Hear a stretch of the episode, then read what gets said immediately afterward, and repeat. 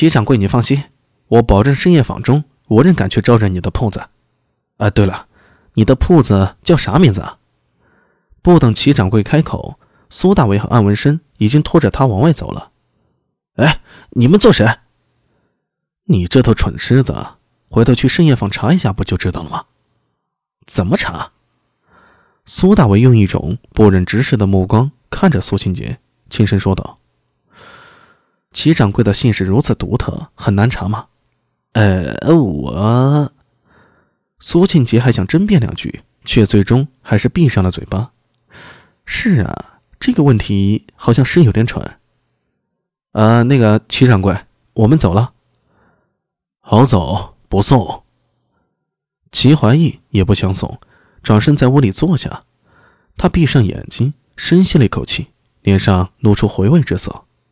片刻之后，他突然笑了，自言自语道：“呵呵，还真的是有趣的小子啊。”抬手拍击了两下，之前那个托盘的昆仑奴进来了，躬身一礼，说道：“掌柜的有何吩咐？”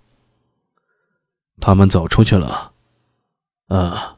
已经出去了，叫人跟着，按照规矩办。呃，是。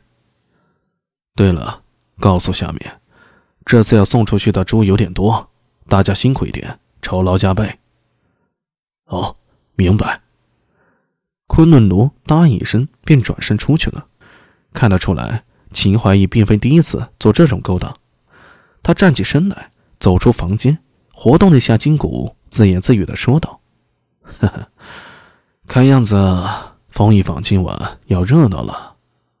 苏大为三人出了奇迹，天已经黑了。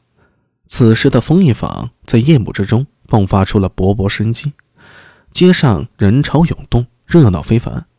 街头巷尾有打把式、卖艺的，吆喝声此起彼伏。一家家店铺门前都是灯火通明，在这里，你想吃的、想买的。无论是否是违禁品，只要拿钱出来，都可以随意购买。哎，他们不怕官府追究吗？苏庆杰忍不住了，在苏大伟耳边轻声道：“官府管不到这里，他们只要不造反，没人会在意他们做什么。世子，这里是无序之地，什么律法道义都没有金钱拳头来的有用。哎，不过呢，看看吧。”这种繁华荣光持续不得太久。苏大为叹了一口气，走出巷陌，大街上更加繁华和喧闹。说来也奇怪，在这种喧闹和嘈杂之中，一切又显得格外平静。这种场面，苏大为还真的没有见识过。包括他的前身，最多也是在电影、电视中，从一些港片中看到过类似的景象。叫什么来着？对了。叫九龙城寨，嗯，如今的丰益坊和港片中的九龙城寨颇为相似。他们一路走出中区，见到了各种罪恶的景象。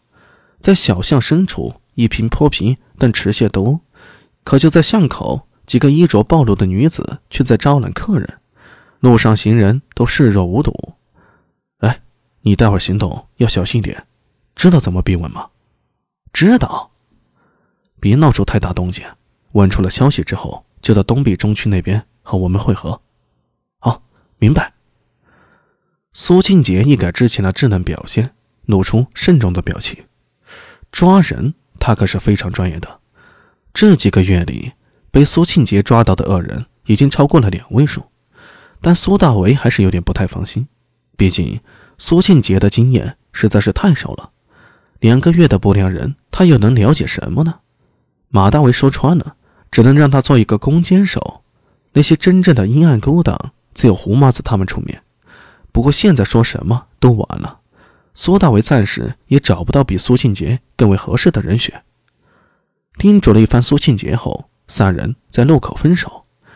看着苏庆杰的背影消失在人潮之中，阿文生突然说道：“阿柔，我怎么觉得他不太靠谱啊？”哎。年轻见识少呗。你这话说的，我记得你好像比他还小。可我没有一个叫苏烈的老子。安文生哈哈大笑，口音随之出现了变化，带着几分威武的口音。他和苏大为并肩而行，晃着一个浑不知世道险恶的公子哥，一路走一路问，对一切都充满了好奇。